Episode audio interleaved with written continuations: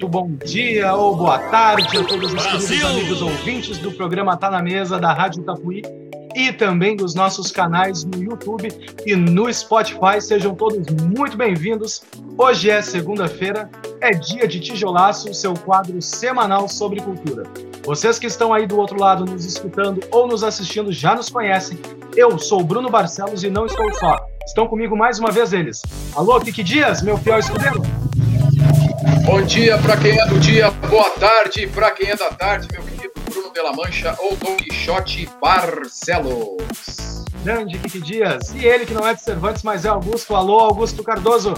Olá, meus amigos Kiki Dias, meu, meu amigo Bruno Barcelos. Muito boa tarde ou bom dia aos amigos também da Rádio Itapuí e aos ouvintes do Spotify e os telespectadores do YouTube.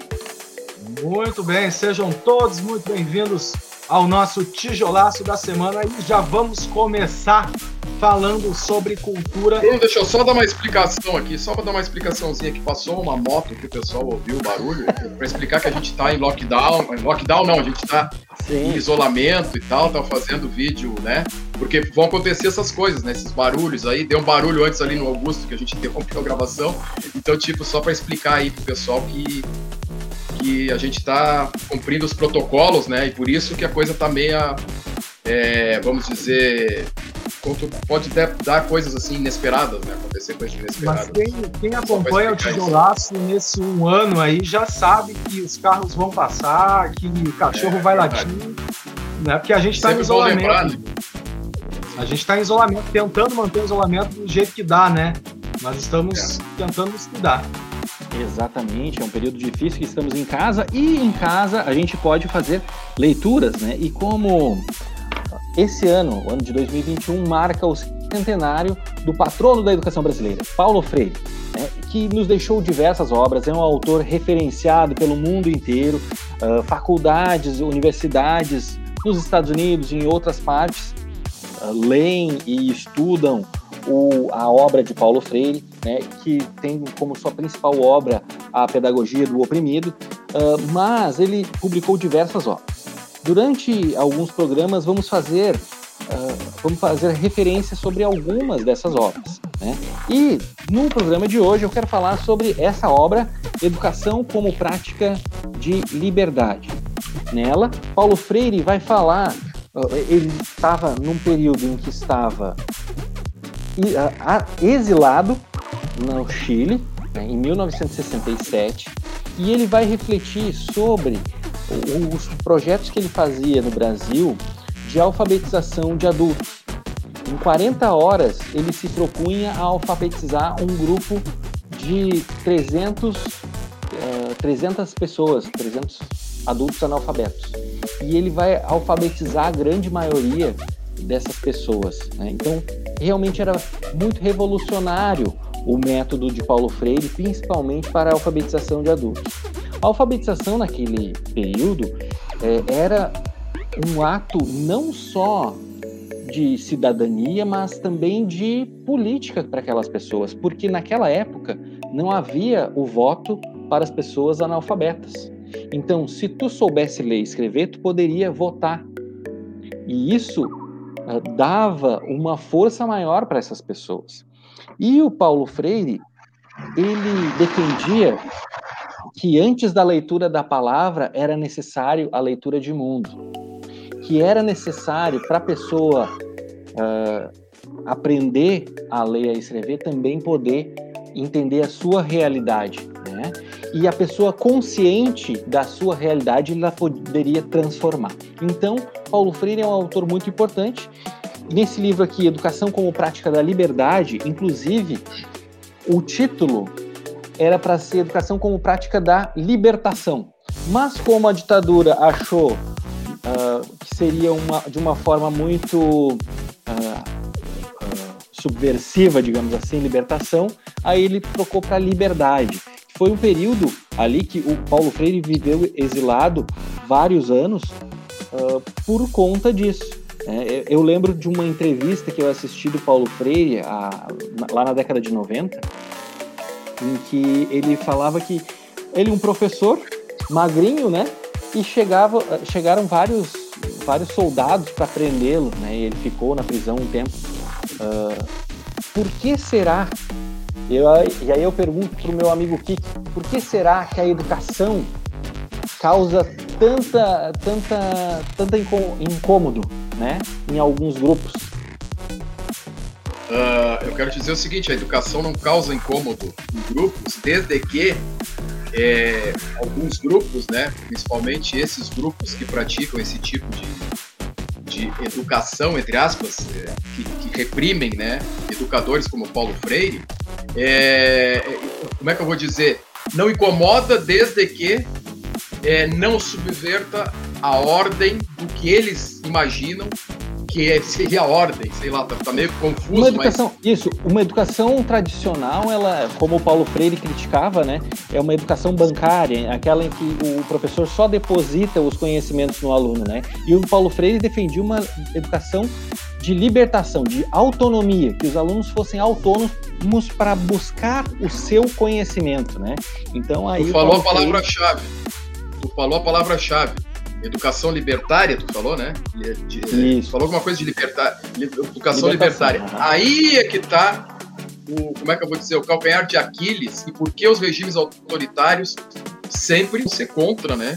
A, a esse tipo de, de, de, educação, esse tipo de qualquer coisa que entre nessa seara de, ser libertária, os regimes totalitários e fascistas é lógico, né? Que não, Eles vão querer o controle, né? O controle vão querer o controle. À medida que a, as pessoas elas têm uma autonomia para seguir as suas vidas, uh, vão ser tolhidas né, nesse sentido. Né? Então, não, ser, não vão poder ser manipuladas pela máquina. É, é, é importante que se tenha, principalmente para as pessoas oprimidas, né, uma educação que vise essa autonomia. Mas claro que quem domina né, o país não, não aceita muito bem, né? Então, uh, incomoda. Né? É, uh, inclusive, assim, ó, quando, quando esse governo nosso aí entrou, é, assumiu, né, final de... Não tinha nem assumido aí, no final de 2018, a gente até trabalhava na escola lá, né, trabalhava contigo lá, né, Augusto? E a gente já via, né, é, alguns uh, sinais de que o Paulo Freire iria ser francamente combatido nesse governo, né? E é o que realmente aconteceu. Por que será, né? Por que será que, que existe toda essa essa essa é, como é que eu dizer, esse combate, né, ao Paulo Freire é, por esses governos, né? Tipo assim, então tá explicado. Né? Lembrando, né? lembrando que na, na verdade nas escolas brasileiras uh, não existe uma sistematização do método Paulo Freire nunca houve uma grande adesão ao, ao, pensamento do Paulo Freire. Na maioria das escolas no Brasil se trabalha no método tradicional. Né? Então, dizer que o problema da educação brasileira é o Paulo Freire é um erro, né? porque na verdade as ideias do Paulo Freire ainda não estão uh, presentes na, nas escolas do Brasil. Né? Mas essa gente sabe lá de alguma coisa? Eles têm noção do que método que está sendo aplicado? Que, que vai, se duvidar, eles não sabem nem o que, que é o Paulo Freire, nem qual é o método do Paulo Freire. Exatamente. É esse, então, esse estado gente, de coisa a gente chegou Para podermos criticar, precisamos conhecer em primeiro lugar. É verdade. E é bom então que tu traga, que a gente traga aqui no programa é, é, né, desse ano de centenário, né, as obras do Paulo Freire para as pessoas saberem o que, é o Paulo Freire e, e, e, ter um filtro, né, sobre essas informações que são dadas pelo, pelo Ministério da Educação, por exemplo. É, nesse livro, inclusive, ele fala, tem um capítulo que ele fala sobre uh, como é que se dava o trabalho uh, nos, nos grupos, né, que levantava uh, o universo vocabular dos alunos, né? quais eram as palavras que eles utilizavam no dia a dia. Por exemplo, tijolo. E a partir de, de uma palavra uh, se montava com as sílabas as outras palavras, de acordo com o vocabulário da pessoa. Porque é importante que o professor trabalhe uh, a partir daqui, da, do conhecimento prévio do aluno. E a, a, em cima do conhecimento prévio do aluno, construir né, um, um edifício, digamos assim, né? De, de conhecimentos. Né? É, o Paulo Freire e a educação no Brasil entrou naquele mesmo pacote de anti, do que é anticientífico para esse governo, né? Contra essa batalha contra a ciência, contra tudo que é científico, tudo que é é o governo da bagunça, né? resumindo. Então, o Paulo Freire entra nessa é, o Paulo Freire na educação desse governo entra. Na verdade, não pacote. entra. Nesse governo, o Paulo é. Freire não entra, né? É, é verdade. Mas seguimos, Bruno. Seguimos daí. É, os comentários que eu tenho para fazer em relação, assim, é, como o pessoal está escutando, vou pedir para o Augusto só repetir o nome do livro da indicação de hoje, do Paulo Freire, então. Educação como Prática da Liberdade. Educação como Prática da Liberdade, uma baita dica de leitura do Paulo Freire. Tá, que a gente vai estar tá comemorando aí o centenário. Os galos estão cantando, ó. Vocês podem ouvir aqui de casa. Esse, esse galo acordou tarde, hein?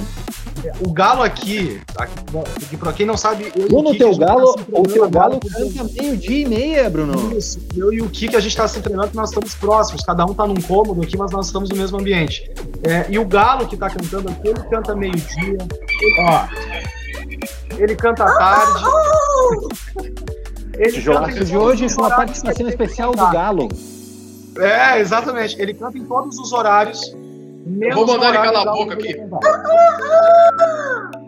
Vai parar agora. Deus me livre, olha aí. Daqui a pouco tu vai começar a dialogar com o Galo aqui. Cuidado já aí. Já tô, já tô. Ó. Olha, respondeu que sim. Respondeu. Ele tá respondendo. E assim que, que virou isso hoje, hein? O que, que virou isso hoje?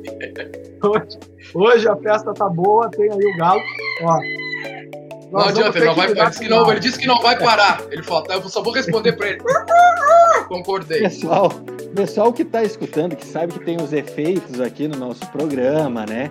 Vários efeitos, por exemplo. Por exemplo, bota aí um efeito, Bruno. Não. Vou botar. Pois é, ele, vai, ele, ele coloca na edição. Uh, esse galo que o, o ouvinte ouviu, agora, inclusive, não é efeito, é um galo de verdade. Porque aqui, é. aqui o nosso programa é raiz. Aqui. Nosso programa é Vamos acordar, pessoal!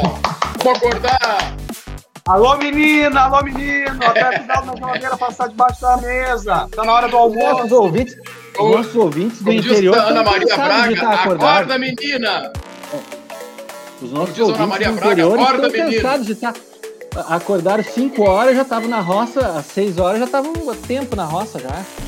É isso aí. Ai, gente, então vamos dar seguimento aqui, mas o comentário que eu tinha, e se preparem que o Galo vai cantar o programa todo, tá? Ó, ele. Cara, tá sensacional. Vai, vai, vai. Tinha gato, agora tem galo. É uma festa. É festa da bicharada.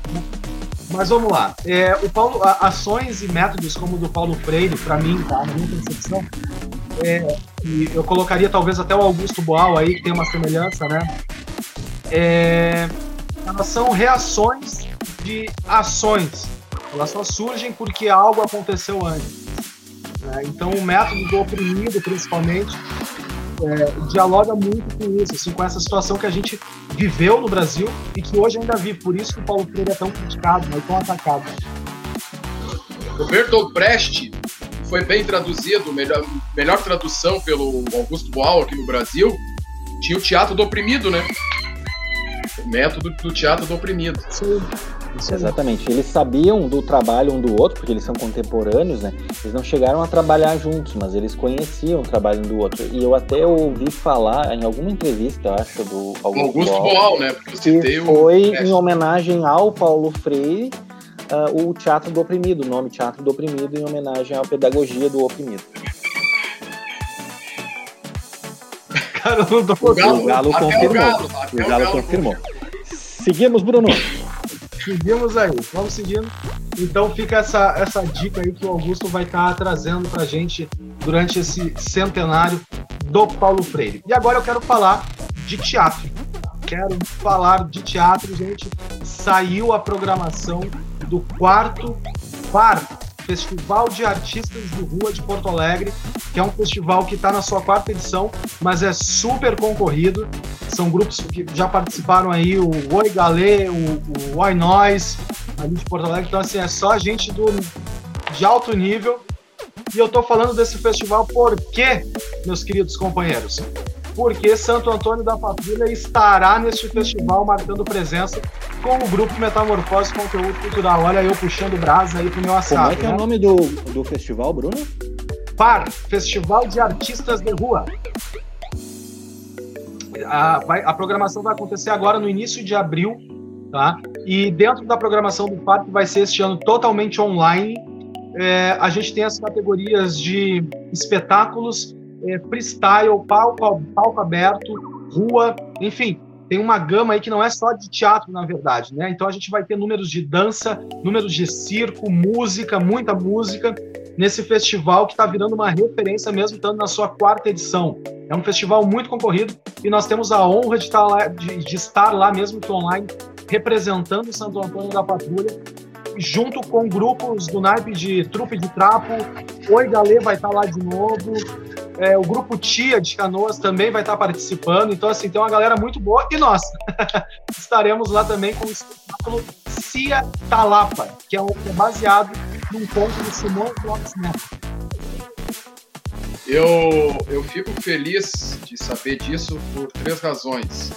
Primeiro, porque é, é, é, o, é, o, grupo Metamorfose, que eu era produtor aí, né? Eu produzia até pouco tempo aí. É, aí, uma quarta razão também, que é porque são os meus amigos, né? E, segundo lugar, pela cidade de Santo Antônio, que é uma cidade que eu estou há 20 anos já, né? Já estou praticamente um patrulhense, 20 anos morando aqui. E eu fico feliz também porque eu tive a honra, né, de ter no meu currículo de organizar a primeira mostra de teatro de rua, ser um dos organizadores da primeira mostra de rua de Porto Alegre. É, eu e meu colega, assim, foi que juntou a galera toda para a gente fazer essa mostra lá em 1991. E aí a gente fica pensando assim, né? A coisa era, era tão amadora e foi uma coisa que, que saiu tanto assim, tipo, espontaneamente essa mostra na época, né? Até por uma coisa assim, porque a ideia era outra e o plano acabou vindo, virando uma coisa totalmente contrária ao que a gente tinha planejado no início. E a gente vê o, o nível que chegou, né? O nível que está chegando. Eu me sinto muito orgulhoso de ter participado lá do começo dessa coisa toda. Aliás, do começo não. É, do, tipo assim, da, da, gestação disso, né? Eu participei lá em 1991. Então, eu tenho assim, eu fico muito feliz sobre todos esses aspectos aí dessa, dessa pauta aí. Muito bacana. Boa sorte aí para o grupo Metamorfose aqui de Santo Antônio da Patrulha, que representa muito bem o teatro aqui da nossa cidade. Estaremos lá com o espetáculo Cia Talapa, vai ser bem interessante. Assim que sair a programação completa e o vídeo, a gente volta aqui a divulgar para o pessoal poder assistir o espetáculo, que vai estar disponível lá junto com o espetáculo de outros grupos maravilhosos também. Com e certeza, eu quero assistir. Opa, com certeza. Vou, vou passar para vocês. E eu vou, de novo, puxar bravo do passado. A peça é a... Eu vou estar dirigindo, hein? A peça é a trupe? Não. Não, não. É o ah, Cia... tá, tá, isso, isso, tá. O espetáculo é Cia Talapa. Na verdade, para quem já conhece o Metamorfose há anos, como o Augusto e o Kiki, sabem que a gente faz um espetáculo que se chama Coco Verde e Melancia, né? que é sim, o do Coco Simões Lopes Neto. Nada mais é do que uma repaginação, uma nova roupagem para o Coco Verde Melancia, dando o protagonismo para a mulher, né, para a personagem da melancia, que tem no nome original Cia Talapa, que é do conto do Simões Lopes Neto. Então nós vamos estar trazendo todo o pano de fundo da Guerra dos Farrapos em cima da personagem Cia Talapa, escrita pelo Simões. Bruno, por falar em protagonismo feminino, eu queria lembrar que ontem, domingo, uh, dia 14 de março, foi uh, passou-se três anos do crime sem resposta contra uh, Marielle Franco e o motorista Anderson, né, que estava Sim. junto com ela, que sofreram esse assassinato no Rio de Janeiro. Ela é, é era uma vereadora no Rio de Janeiro, defensora dos direitos humanos, direitos humanos que não é uh, que os direitos humanos têm que ser entendido como o direito de todas as pessoas, né? A, a Marielle defendia, inclusive, famílias de policiais né, que sofrem muito com a questão da violência no Rio de Janeiro. E uh, a Marielle foi barbaramente assassinada. Passados três anos desse assassinato, ainda não temos respostas. Quem mandou matar Marielle? E por quê? Fica esse questionamento. Eu acredito que é muito importante para acabarmos com esse discurso de ódio no país. Se fala muito, ah, mas ah, o crime contra a Marielle foi um entre tantos outros que acontecem no país, mas a Marielle era uma que defendia a resolução desses crimes, a punição dos culpados uh, por esses crimes. Então, o, uh, é muito simbólico esse, esse fato para que a gente possa acabar de vez nesse país com o discurso de ódio e o respeito dentro da democracia, que cambaleantemente é o regime em que a gente vive e é o melhor entre todos os regimes políticos, é a democracia. Então, precisamos a resolução desse caso. E fica, depois de três anos, essa pergunta que não quer calar. Quem mandou matar Marielle uma... e por quê? Eu quero só fazer, deixar mais uma pergunta no ar.